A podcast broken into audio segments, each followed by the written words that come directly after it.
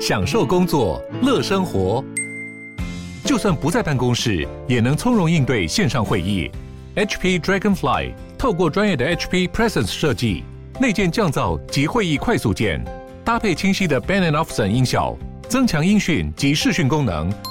HP Dragonfly 顶级商务笔电，采用 Windows 11专业版，让您在会议中享有最佳的视觉和听觉品质。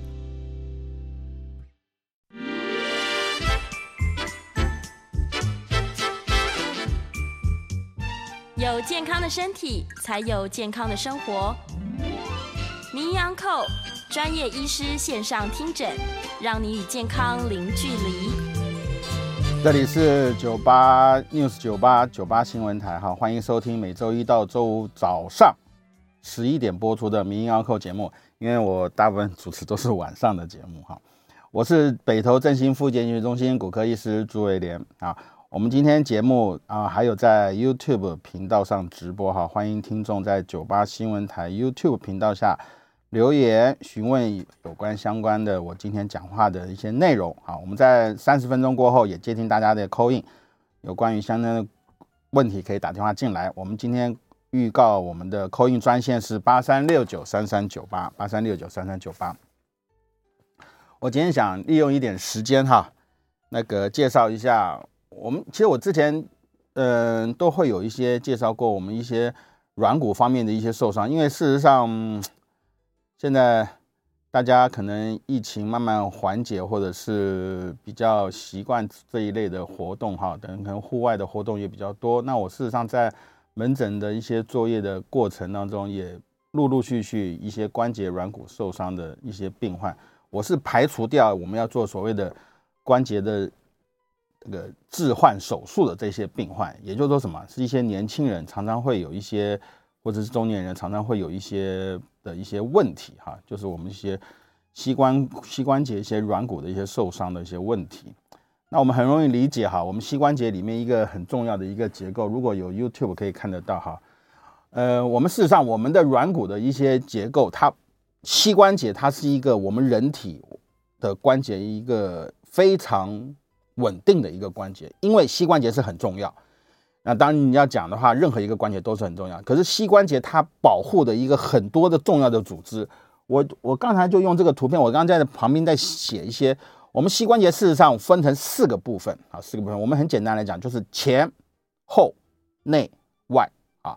那关节之所以能够稳定啊，就是必须要有一个很好的意思什么肌肉强度。你现在想想看。如果你把一个膝关节做一个，就是一个好一个骷髅头和骷髅头，没有任何的肌肉组织的话，这个膝关节是没办法活动的哈，因为它一定需要有一个肌肉韧带强度来带动我们这个关节的活动。所以问题就来了哈，我们常常往往哈，我们会认为哈，关节的受伤可能，呃，就是因为可能骨头或者软骨受伤以后，可能就没有什么太大的帮助了。可是，除非，除非。除非是一个像车祸，就一次一次到位啊，就所所谓一次到位之后，一次你的关节受伤了，你的骨头也磨损了，哈，那个是一次到位。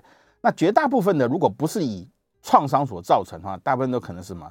都是慢性的。什么叫慢性？就是你一开始可能是有点过度的一些磨损啊，例如说，你喜欢去爬山啊，就像就像去爬玉山，还常常去爬啊，真人生的直至以征服百岳为你的目标，OK 哈，去做哈。那甚至我也有很多病患有做什么？年轻的时候可能跳跳降落伞也有哈，军人啊，军人啊，甚至打橄榄球都会。但他在一个使用的过程当中，慢慢慢慢做一些磨损之后呢，他的关节就会出问题啊。但现在我先讲一件事情哈，如果我们在临床上门诊，我们常常会讲哈。大家一定听过一个名词叫做什么核心肌群？核心肌群。那事实上，不光是在骨盆腔的一个核心肌群训练之外，事实上我们的大腿的肌群也是很重要。因为大腿肌群，如果你训练好的话，的确它可以做一些代偿，代偿什么东西？代偿你膝关节的承受的力量。那我临床上也的确有这一类的病患，他很努力的、很认真的去做一些大腿的肌力的训练啊，大腿肌力训练。所以他在做一些日常生活活动的时候，诶，他也跟我说。他觉得有比较好一点，甚至他他不喜欢吃药，那不吃药也 OK，只要你症状获得缓解，我不认为这是不好的哈。那我其实我要现在进入我们今天的主题哈，就说我们一个关节的软骨哈，除了你的骨头之外，一个很重要的一个结构哈，就是我们所谓的半月软骨哈。半月软骨事实上是一个非常非常重要的一个结构。那我们所有的关节啊，所有的关节，我是指大关节哈，它都会有个减震的一个机制。所谓减震的机制，就是我们所谓的半月软骨哈。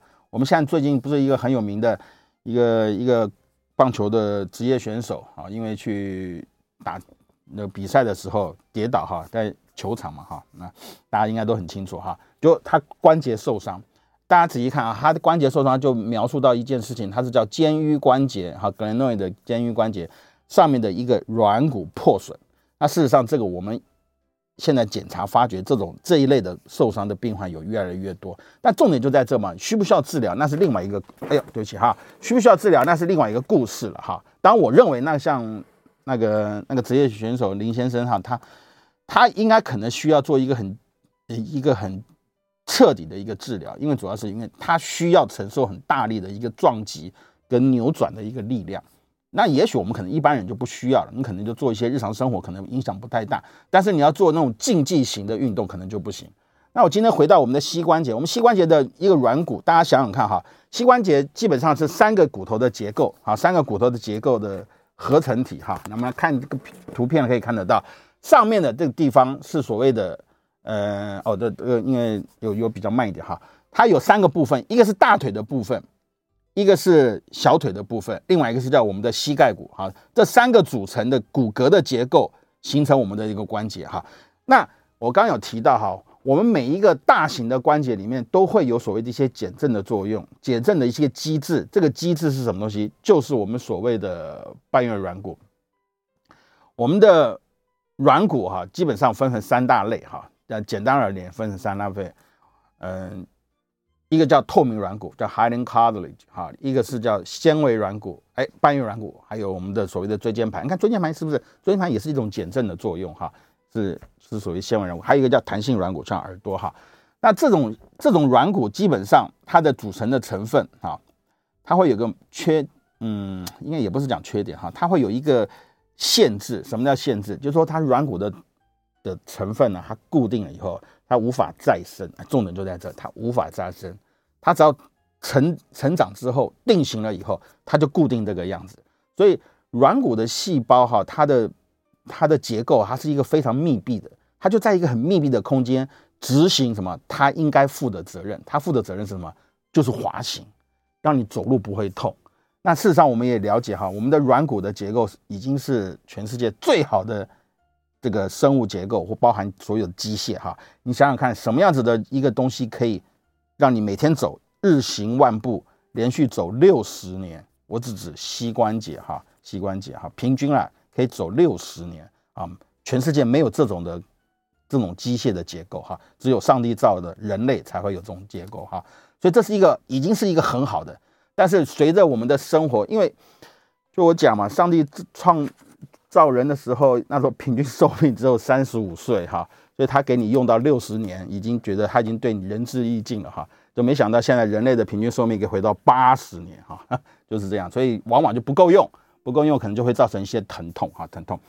所以我们要提到哈，那单纯的关节的软骨，它可以活动使用到六十年，可并不是骨头跟骨头。如果你是骨头跟骨头直接接触磨损的话，它可能用个三十年左右就坏掉了。我们临床上看太多太多了，五六十岁的关节软骨就整个都磨损。一问他以前受过伤，喜欢去，嗯，喜欢去跑啊跳啊爬山，已经受伤了，然后继续爬山，那都没办法。你要去做，那我们也没办法哈。OK，所以一个很重要的一个减轻这个问题的关节承受力量的，就是我们今天这样讲的是叫半月软骨哈。这图片哈有看得到哈，下面哈，这是嗯。我因 为因为广播跟直播哈，好像会差个三十秒以上的，所以我现在讲，我说，哎，看上面可能大家不晓得哈，没关系。那原则上是这个半月软骨哈，它就坐落在我们的小腿骨的平台，我们叫 TBA plateau 哈，那种小腿骨就胫骨啊，胫骨的一个平台，它有内侧跟外侧。我们可以想象得到哈，我们一个人站立直立，你站直的正常的状况下，你认为你的重心在哪里？你重心一定落在正中央嘛，对不对？重心一定落正中央，所以我们的膝关节承受的力量我们举一个假设，一个一百公斤的一个人啊，一百公斤，左右脚各五十公斤，这样比较好算哈。那所以我们把一个膝盖再细分为内侧跟外侧。所谓内侧就是靠近你中轴的地方，这很容易理解，叫内侧。那外侧就是，嗯，就是就就外侧嘛，就另外一个方向就叫外侧嘛。好，OK，好。然后在内侧跟外侧中间呢，就会有一个很特殊的一个结构，这叫我们所谓的。啊，中间就是我们所谓的一些韧带附着的地方。那我们很容易理解哈，都是所谓的前十字韧带、后十字韧带。那内外侧还有所谓内侧副韧带、外侧副韧，它其实还有很多个地方呢。后面的还有一些其他的一些副一些小的一些韧带。那不管它，基本上这些韧带的作用，其实事实上跟我们的肌肉的活动的的相关性有很大直接的关系。也就是说，它这些目的啊。不不包括肌肌肉，还有我们所谓的韧带哈，这些目的都是为了什么？保护稳定我们的关节，因为我们一定要有一个稳定的一个关，因为基本上基本上哈，膝关节的活动，它的功能像我们足踝关节一样哈，它不像髋关节，髋关节就是比较 diversity，就是它的方向性很多哈。那膝关节只有一个固定的方向，就是前后走，用这个片子来就前后走，它不会什么。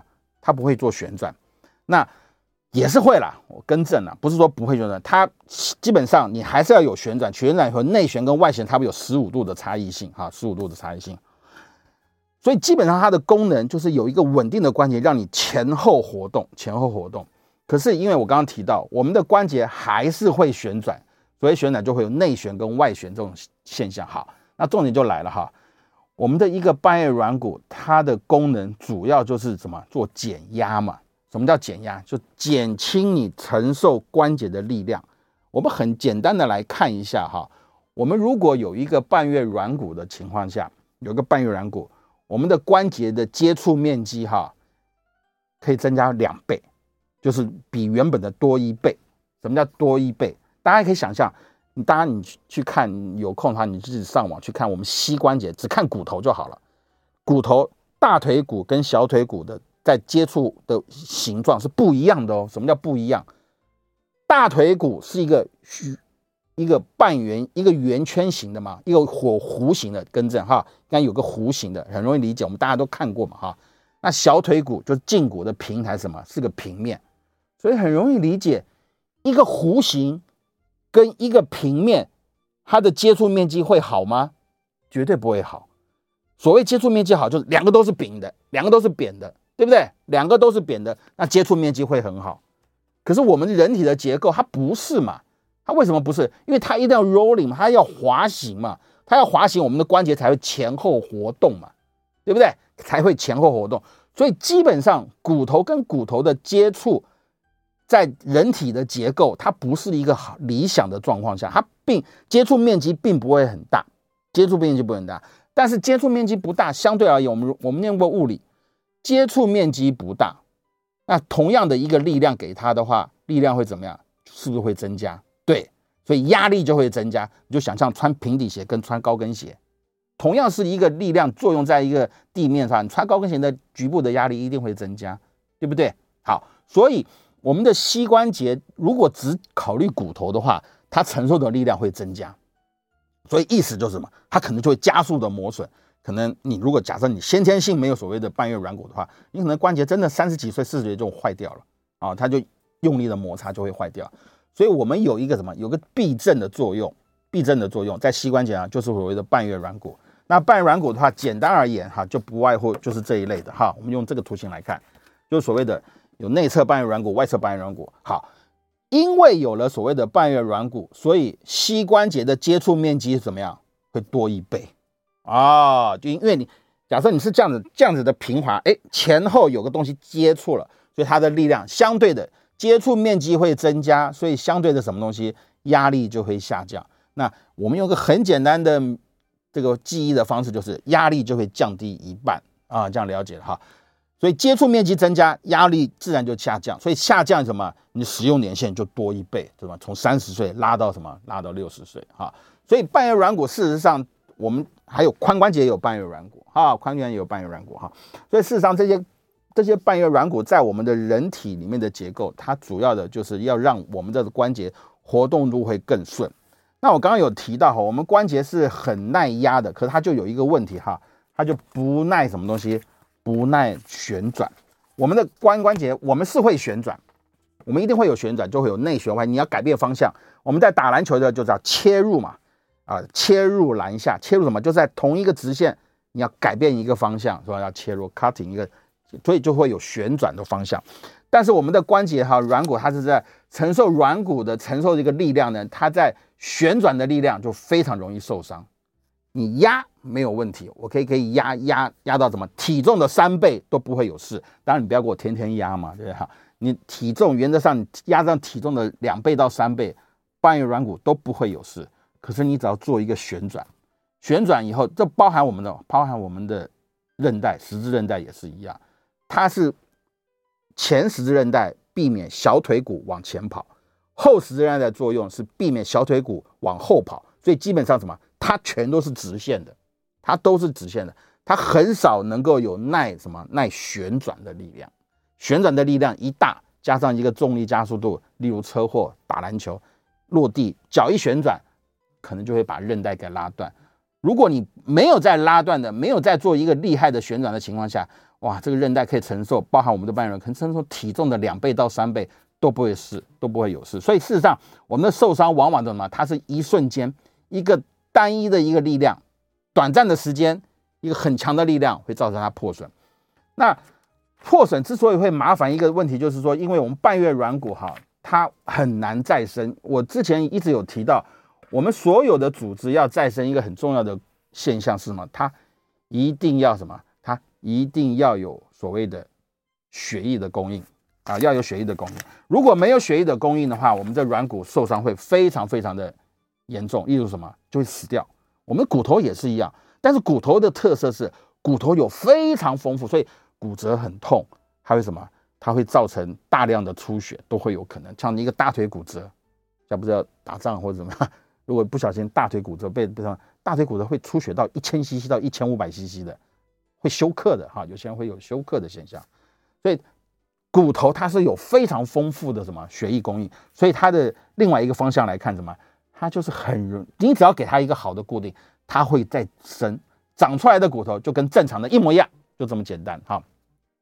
但是软骨不会，软骨的问题是说，如果你知道软骨一旦受伤，你没有血液的供应。它骨头怎么，它就不会长。一个很简单的道理，我们可以看到这一个半月软骨，半月软骨通常分为三类，哈，三个方向性，哈，三个三个 layer，三个 zone，啊，有个内侧，我是指膝关节，有内侧半月软骨，外侧半月软骨，还有所谓的就灰色地带，好，中间的。那用这个图片来看的话，我们可以看得到，在外侧半月软骨，它的血液供应事实上是很好的。也就是说，如果我们在做检查的时候，我们就现在的怎什么检查？不用检查，就 M I 啊，M I 一做就清清楚楚，百分之九十以上都看得清清楚楚哈。所以 M I 显现的时候，如果你是破损在外侧，有时候都跟病人讲，没关系，你就是好好休息啊，就不要再做一些旋转、承受重量的一些活动，也许它就会自己在长啊。那如果是破在内侧的，内侧就比较麻烦了。我们用一个，我们一般现在都是，假设你 M I 做完以后，你真的有问题吧，你就要做所谓的什么关节镜的手术。这就是常常我们我在门诊常常听到说，哎呀，有医生说要给我做微创，微创，呃，病人一听到微创眼睛就亮了哈，就微创好，我就我要开，我要开，反正就是微创啊，啊，事实上就是关节镜，我们四十年前这样做了哈，现在只是一堆人讲一些新的名词，我我不反对了，每个人有每个人的做法哈，其实就是所谓的关节镜。我们在关节镜一般而言看起来正常的话，就是就是看起来就是漂漂亮亮啊，漂漂亮亮，干干净净，然后，哎，不对哈，如果。你做关节镜看起来漂漂亮亮，你就没有理由做关节镜了，对不对哈？当然有时候你检查出来可能有些破损，一开始初期的时候破损的话是还是需要做了哈。OK，那我们关节镜做出来的时候，但事实上我们中文翻译叫软骨软骨，那事实上软骨并不是软的啊，不是软的。那软的话那反而不好，所以在关节镜做下来，我们现在赶快再抢点时间哈。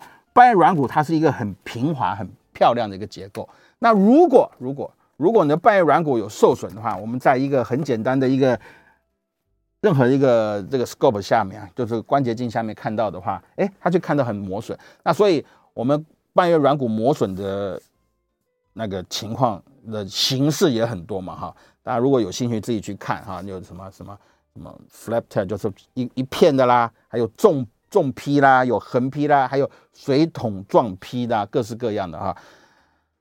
但是想想看哈，大家因为大家如果没有做过关节镜的手术，我而且又是讲的医生的话，事实上关节镜的手术啊是需要有一个我们叫做一个学习的过程哈。那我们以前是在第二年的住院医师的时候，我们就要去上这一类的刀哈，上这一类的刀要跟资深主治医师啊或者主任啊就要上这个刀帮忙做准备，然后要看组织力怎么弄，因为哈膝关节事实上它是一个。很小的一个关节，它关节并不是很大。大家想想看，一个膝关节，事实上关节一才三 cc，三 cc 的话分在一个关节里面，一下就看不见了。所以膝关节它是一个很空间不大。那空间不大的情况下，你要做治疗，有时候你就是需要有一些技术。你要是没有技术的话，你就做不来啊。没有技术你就做不来。我们一般而言哈，我们的膝关节的关节镜的手术，就我们可以用一些图片来看啊。来，这边有这个图形，这很来看。这是我们一个很简单的，我们需要就是现在大家都讲微创，微创各式各样都有哈，现在是肚子啊，以前的开刀是要开进去，像有些有些手术就可以用一些腹腔镜啊，我们膝关节镜更是更早了哈。那我们关节镜就是要进去看看哪里有问题，有内侧、有外侧，还有前侧哈，这地方我们都可以看得到。基本上半月软骨，嗯、呃，在利用关节镜这种微创手术的治疗的方式的话，那几乎。百我我的经验是百分之九十以上都可以做治疗，但是有些地方就是真的不好做。大家就想象哈，你在一个很小的一个像一个火柴盒这么小的一个空间，你要左边拿一只筷子，右手拿一只筷子进去里面，要把这个一个小的花生米啊，要把它练习一下剥壳，啊，要练习那种把花花生米剥壳，然后你甚至还要剥壳，就是把它拿掉，对不对？好，那有时候还要训练把这花生米用用线给它缝起来，啊，这。不是那么容易哈，不是那么容易，所以有时候有些角度下就是很难去处理哈。我举一个很简单的例子哈，来，这就是我们的一般，我们其实事实上大家看得到这个图片的话，看到正上方哦，很清楚啊。那你忘记了上面还有一个大腿骨盖在那个地方，你是看不见的，你只能从影像学的检查加上你的临床上的经验，你手术的技巧，你的模拟可以看得到这边有一条裂缝，你就要想办法把这个裂缝要缝起来。啊，这就是当时是手术本身的 surgeon 的问题了，这没有什么，所以原则上那各式各样的都会有哈，各式各样都会有。那你怎么样的方法，就是看医生的一个手术的技术。所以我现在很简单的结论就是，半月软骨不太容易受伤，但是如果一旦受伤，你只有一个方法，你除了保护以外，那就是手术治疗，你没有其他的方法，要不然只会越来越糟哈。来，那我们先休息一下，广告过后接听大家的扣音我们扣音专线是八三六九三三九八。好，欢迎回到九八新闻台名医堂节目，我是振兴北投振兴复健医学中心骨科医师朱伟廉。那接下来我们接听我们的 call in 专线，我们 call in 专线是八三六九三三九八。好，我现在回应一下我们那个那个那个网络上有一位杨先生，因为我刚才有提到，就是说我上一段节目提到，就是说我们的关节软骨的受伤的程度嘛，哈。呃，他就问说，哎，那我们有没有什么方法运动来做一些保护啊，帮帮助跟保护我们的膝关节哈？啊，这实上这分两类哈，帮助跟保护。所谓帮助保护的意思，可能就是说，当你还没有在受伤之前，我可觉得这样子应该是可以哈。如果你没有在受伤之前啊，你做这些训练运动啊，其实什么运动都 OK，因为它本来就是可以提供你一定程度的一些。功用嘛，你所以你过度的做这些保护，你都不动，可能也不太行哈。但是原则上说，如果你一旦半半月软骨或关节软骨有所谓的受损的情况下，你有些的运动可能就要去注意，有些做要注意。那我们刚才一直有提到哈，无论是关节软骨或半月软骨，它主要的功能是承受我们的减压哈，承受力量。所以你要做什么样的运动去保护你受伤的关节呢？你就要减少做负重的运动。那我们运动分为两类，一个是有没有脚落地的。一个是脚有落地，一个脚没落地。我说，哎，脚没落地是怎么样子的运动啊？啊，游泳就是啊，游泳、骑脚踏车啊，这些东西我们叫 open chain，就是开放式的运动。所以基本上这些运动呢，对我们的关节活动很有帮助。但是坦白讲，对肌肉的力量的训练稍微差一点。可是你不要，你不要说，哎，那游泳的人，嗯，肌肉力量会差？不对，他是天天做做训练，就他需要有很大很强有力的一个肌肉的支撑。其实跟运动员不一样，我们不要把运动员当做我们喜欢打羽毛球。我的病人很多喜欢打羽毛啊，每个男的都以为自己是周天成，女的都自以为是戴戴志颖啊，拼命打球啊就会受伤啊，真的就是这样子。所以运动员他是做高强度的训练的运动，那是又是不一样。但是原则上，如果我们在一般而言，我们做骑脚踏车、游泳这些活动的话，事实上对我们的关节的承受压力的情况会减少，会减少。那过度也是不行嘛，哈，就这个道理。所以另外一个就是我刚刚有提到，就是肌力训练。我之前有提到过，我一个 病患，他喜欢去爬山，以征服百岳为他的职志，哈，他的半月软骨就已经受伤，我还帮他开过刀了，半月软骨就受伤，但我帮他做缝合。那不然就是手术真的做太好，他又可以跑又跳，其实不对，还是会受伤。所以我一直再三告诉他，你不要做这些运动。可他最近的活动呢，他告诉我说，哎，我觉得我的关节并没有想象的那么不舒服，因为他有什么？他有做很好的肌力训练，肌肉，所以肌肉训练强了，它可以减轻关节的负重三分之一。嗯哼，真的，你把大腿的肌群，大腿肌群分什么？大腿前侧跟大腿后侧，它有很多的肌群，还有内侧的肌肉。你把这些肌肉训练强烈了以后，你的膝关节就会减轻一点负重，因为你的力量，你就会知道你如何把这个力量经由肌肉去传导，而不经由骨头去传导。那这其实是是很重要的哈。那我们的线上有位李先生，李先生您好。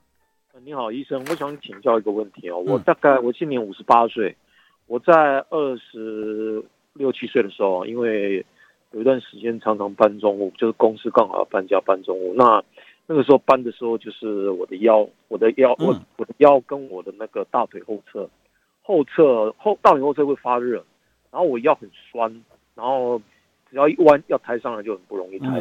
再打个喷嚏哦，膝盖就软掉。那我陆陆续续去治疗，打针吃药哈。嗯。呃，刚开始逐渐有点好转的时候，跑步的话，呃，腰会痛，会酸。那后来我就不敢跑了，不能慢慢跑，是、嗯、就是这么这么多年来陆陆续续吃药治疗，断断续续的。是。那我现在就是后来就是有好像有一个后遗症，就是我的髋关节两侧的那个筋膜，有的时候不舒服的话哈、哦，如果说像在那个地上侧躺。那去拧呃揉捻它的话，会好一些，会对会就那个就是揉你那个点哦，会好一些，会舒服一点。但是那个点感觉它就是好像是肿胀的感觉，就是它会有一种那种一点一直有芒刺在背的感受。对对对对对，就是那种感觉。然后然后我的腰就是我只要搬重的东西，好，好多搬好。那因为时间关系，我就直接先问你，我大致了解哈，我就问一句，你有曾经去看过照过腰部的 X 光片，他跟你有解释过你的脊椎有什么样子的问题吗？呃，有，他说还好，也没有。那还好，OK，好，好。那线上还有位于先生，于先生您好。你好。哎，你好，于先生，请说。是是这样，我今年六十八岁。Yep。那我有先天的 O 型腿，O 型腿不是很严重，但是有。嗯，那我大概在五六年前的时候，有一次爬山，跟朋友去爬山的时候，就是，呃，股四头肌靠近那个连接的地方，连接关节地方哦，就、嗯、就痛了，就痛。就后来痛了以后，好一阵子以后，我又去爬，然后他从此以后他就断断续续就会痛。嗯，那我现在上楼梯的时候就就会就会疼痛。那这种情况的话，请问是是肌肉肌韧带的受伤呢，嗯、还是呃？好，那个软骨关节软骨，我问一句，我问一下哈，你现在好好想一想，你日常生活中你有没有你有感受到你是爬楼梯比较不舒服，还是下楼梯比较不舒服？爬楼梯，爬楼梯。OK，好，那我了解哈，我等给你解释哈。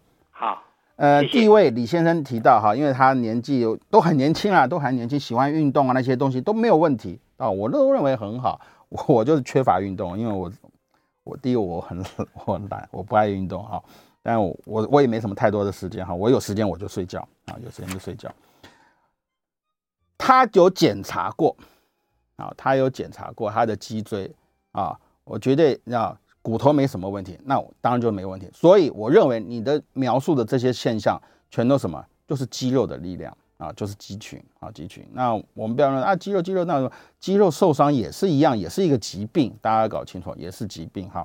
而且你刚刚提到你的后后侧的肌群，我们后面的肌群，我现在想想，我们念解剖学什么？有臀大肌、臀中肌、臀小肌、梨状肌，然后梨状肌为线，上面有积一些肌群，下面有一些肌群啊，就所以有将近十几块的肌群，全都在我们的屁股的后方哈。那这些肌肉它就保护。我们的后面一个很重要的一个结构，就是大大大血管，还有很大条的神经，什么东西？就是我们的那个 sciatic nerve，就是我们的坐骨神经。对，所以这些东西它就是就是要有东西保护着它。但我们现在很多的职业，例如什么，要常常要坐久坐，那椅子也不好，这木板椅子或者怎么样哈，所以这些肌肉不断的承受一些压力。我刚刚讲，我们这么多的肌肉是保护后面这些很多的结构，所以你持续的给它压迫，那当然会容易受伤嘛哈，它受伤。这是指髋关节的，你刚刚说髋关节，那大腿的肌肉后面也是一样，后后面有什么二头肌、半腱肌、半膜肌，还有内侧的肌群都很多。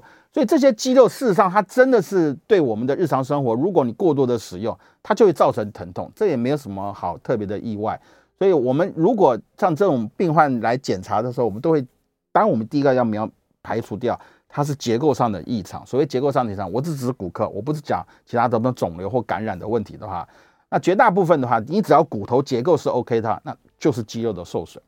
那肌肉受损，大家就这样，除非你是很喜欢运动，你肌肉强度会很好。但肌肉强度很好的人，也一天到晚运动伤害啊，就是他以为好，他就以为他像周天成一样跳得更高，杀球杀更大力。他就受伤了啊，同样的这个意思哈，所以我要讲的是说，你可以做很好的训练，我认为你的身体健康程度都是没什么特别问题，但就适度啊，适度要懂得运动之后要有一些休息的时间。通通常我们比较建议啊，比较建议我们的运动哈要多样性的，也就是说你真的很喜欢运动，好，你一三五去跑步，因为我认为运动最重要是我也是要安全，所以跑步我认为很安全哈，尤其在健身房跑，一边听音乐一边看电视一边吹冷气。可以跑步哈，OK 好，OK。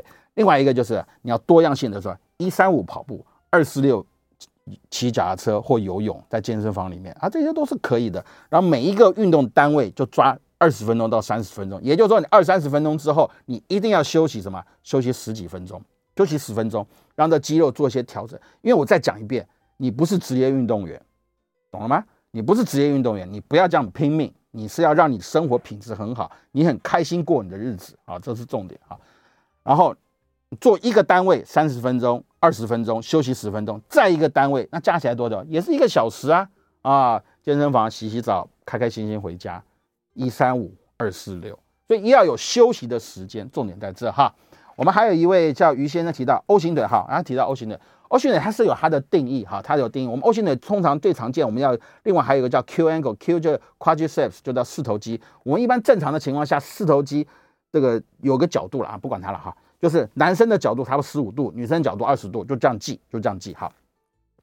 这个四头肌的角度如果越大，代表说你的向量改变就越大，所以 O 型腿这 Q angle 就特别大。Q angle 越大，就是叫四头肌的角度越大。你 O 型腿严重，四头肌角度越大，它会造成一个很大的一个问题，就是你的髌骨，就膝盖骨会受压力会增加，它会有一个外，嗯，叫髌骨外翻的现象啊。这这这讲这太多了，我们不我们不要上课了好了。另外一个就是内侧的压力会增加，膝盖我刚不是讲了吗？膝盖骨分成三大部分，内侧、外侧还有什么前侧？OK 好，所以这个力量都会增加。我们一般而言，内侧承受百分之六十的力量，外侧承受百分之四十。那如果你 O 型腿越严重，你这个六十就会往上升，四十就那将军四十就会往下降。所以大部分的 O 型腿都是后天性的。所谓后天性的，就什么？它就是一个退化。所以现在这个镜头比较少了。早期的你去你去街上，你去街上去看老先老先生，尤其是老太太，走在前面像个像个那个不得那个什么的走路像个鸭子一样，呱呱呱呱。为什么？因为膝盖骨就是这么弯。内侧整个都磨损啊，整个都磨损，所以这 O 型腿大部分强调的都是跟关节退化会有关系。但我们临床上有些是要先天性的一些 O 型，我们有一个疾病叫 Brown disease 哈，这个就是要先天性的 O 型腿。不过那是一个疾病，那个那个从小就看得出来哈，所以绝大部分我相信，呃，而且那是有人种哈，就是那个人种的那个这个这个区别哈。我们黄种人比较少，黄种人比较少。所以这种关节的受损的话，绝大部分 O 型腿，你描述的应该不是说我我天生有 O 型腿，不是，它就是你的 Q angle 比较大啊，Q angle 比较大的结果下，你承受力量会增加。所以有时候我们很早很早期，我们以前在念书的时候，甚至还有说要治疗 O 型腿的，很小的时候就要给它用个皮带去绑起来，哇，那都很 suffering。现在几乎没有在做了哈，那你就是注意安全，你就减少做关节的负重，一直在强调这件，减少关节的负重，说。我不去跑步，我不去爬山，难道就没运动了？多嘞，这么多运动，难道一定要爬山吗？没有这回事哈。所以原则上就是做一些保养的或一些活动，训练四头肌，对 O 型腿绝对会有帮助的哈。那一样哈，我们先休息一下，广告过后接听大家的 call in，我们 call in 专线是八三六九三三九八。好，欢迎回到九八新闻台名医 Uncle 节目，我是北投振兴复健中心骨科医师朱维廉。那接下来我们继继续接听我们的专 call in 专线八三六九三三九八哈。来，我们线上啊，有一位，我我先哪一位先生？好，来哦，好，洪先生，好，还洪先生你好。嗯，你好，等一下哈，嗯。哦，还要等一下哈。OK。哎呀，电话挂了，哈，没关系。我现在网络上有一位哈，叫陈月菊，陈陈应该是女士哈。他说高足弓啊，高足弓是比较麻烦。我们临床上有个疾病啊，但不晓得是不是这样子的问题。高足弓跟扁平脚，扁平脚很常见，扁平脚很常见啊，灯很多。那高足弓是比较少。那高足弓往往都合并，往往我不说每个哈，往往都是因为合并有些神经传导的问题。我们叫。呃，我们临床上一个最有名的，我手上就有有几个高足弓的。那事实上它是慢，叫 Chuck-Marin tooth，T M 呃呃 C 啊 C C M T，呃，他是这三个 doctor 的一个法国医生哈。那很早以前，两百多年就发现，在某些人的神经传导有问题，Chuck-Marin tooth 这个这个这一类的病患呢，他的足弓会特别高。那我不要管这个疾病，我只描述到说高足弓需要矫正前吗？当然需要。你没有使用脚跟，哎，一样的道理。所谓高足弓，你看这种像那个中国式的古董古典那种拱桥，哎，你要搞清楚，那拱桥可以放一千年不会坏。水泥钢筋水泥大桥五十年八十年就垮了。所以你要有一个很好的器型结构，它这个这个就可以放很久。我们脚的足弓也是一样，但是它有一定的角度。那你的高足弓，比如说这个桥啊、这么大，主人七系搭鹊桥。那个样子的，那不可能。为什么？前后的压力会太大，所以高足弓更需要什么？穿上我们的保护的一些足弓垫。足弓垫就是你要去做一个两脚定做，那个足弓穿上去以后，你原本中间没有承受力量的，哎，有个东西承受力量，就是我刚刚讲，就是接触面积会增加嘛。接触面积增加，怎么样子？你的压力就会下降，所以更需要。但高足弓是不太容易做一些。治疗的一个主要原因就是它满意度不会太好，因为它会很不舒服，它的骨头结构会有异常啊，会有异常，所以我会建议人再去看一看，如果确定没有这方面的一些神经传导一些疾病的话，像没有所谓的 Chuck-Marin tooth 的 disease 的话，你的确你就要穿一个很好的哈。我们有一位吕小姐，吕小姐您好，呃，医师你好哈，请说。我一百零六年四月份左右，就是左脚踝那边有骨头断掉两次，因为滑倒，然后又有撕裂伤。然后那到一百零八年左右，又这个左左膝盖那边哈，就是去跌倒就碰到嘛。嗯，那时候想说跌下去没有不不是说很痛，就就没有去理会它。对，后来 经过一阵子就觉得哇不得了，就是 好像就很痛。后来去照那个核磁共振，嗯，然后医生说什么左左膝的。左膝外侧的半月半月，半月板破损，嗯，嗯，然后又左膝退化性关节炎，嗯、又左膝前十带的韧带有伤，欸，后来我就不敢，就不敢处理了。搬重物，后来又有时候又不经意又去碰到。对，那我想请问医师，我问，不好意思，我先问三个问题哈。第一个，欸、你膝盖这样左膝不舒服的情况下，你有没有三这种三种现象？第一个。走路活动的时候，关节无缘无故会肿起来，常常会肿起来，会不会？没有，那时候好像不能够骑脚踏车哦，所以没有肿起来。那你会不会有 locking？locking 就是什么东西？就是卡住，有没有卡住的现象？走一走，哎、呃，常卡住，打不直，弯不下去，会不会？我忘掉，我、哦、忘掉，OK，没关系，忘掉就没有，不不会不会，这是没关系。我要我要解释的，忘掉的意思通常是没有。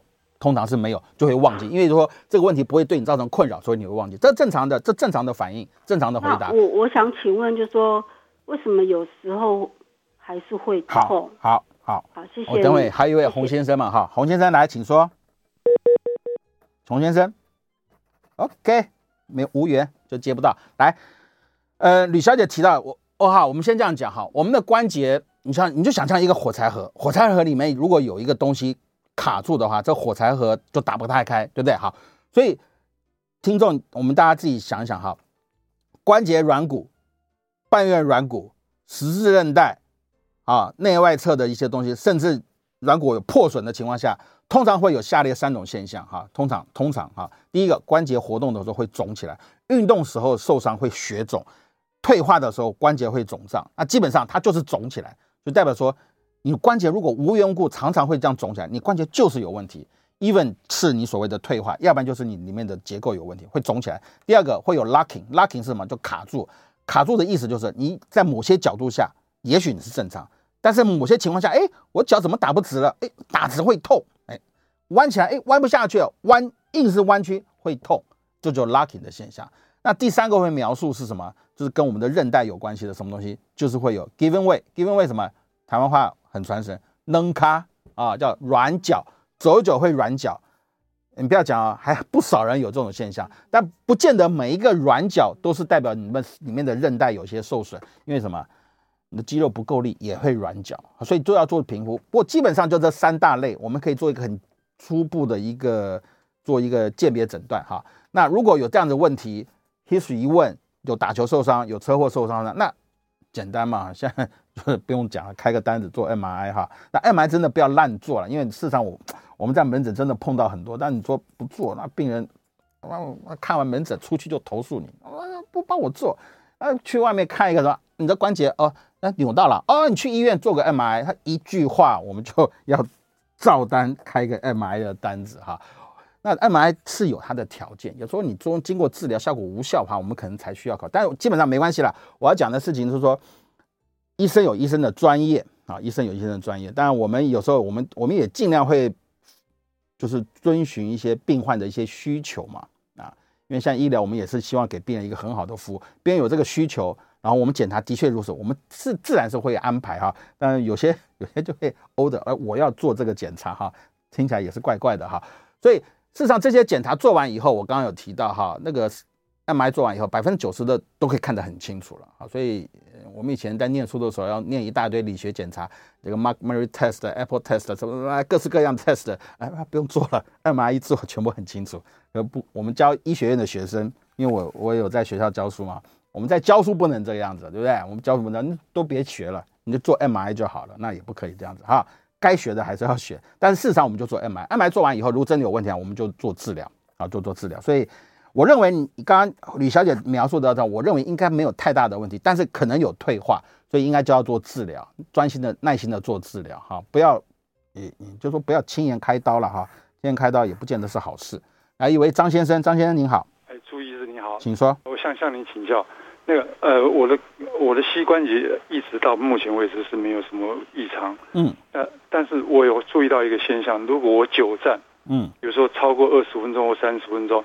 那时候，那呃，接着下来要做的下一个动作，像微蹲，就不舒服了。连续微蹲，哎，就觉得卡卡。嗯，对对，好。对，但是如果，呃，我久站以后是坐在椅子，呃呃，你坐在椅子呃坐久了，呃，呃没有久站，嗯，我如果坐在椅子超过个五分钟，那那要来做下一个动作，做围蹲就非常的顺畅。嗯，那为什么会有这样子？我问你，你在说久站站了二十分钟之后，你要坐下来活动的时候，呃，你不舒服？的情况下，关节会有咔的声音吗？呃，不是这个意思。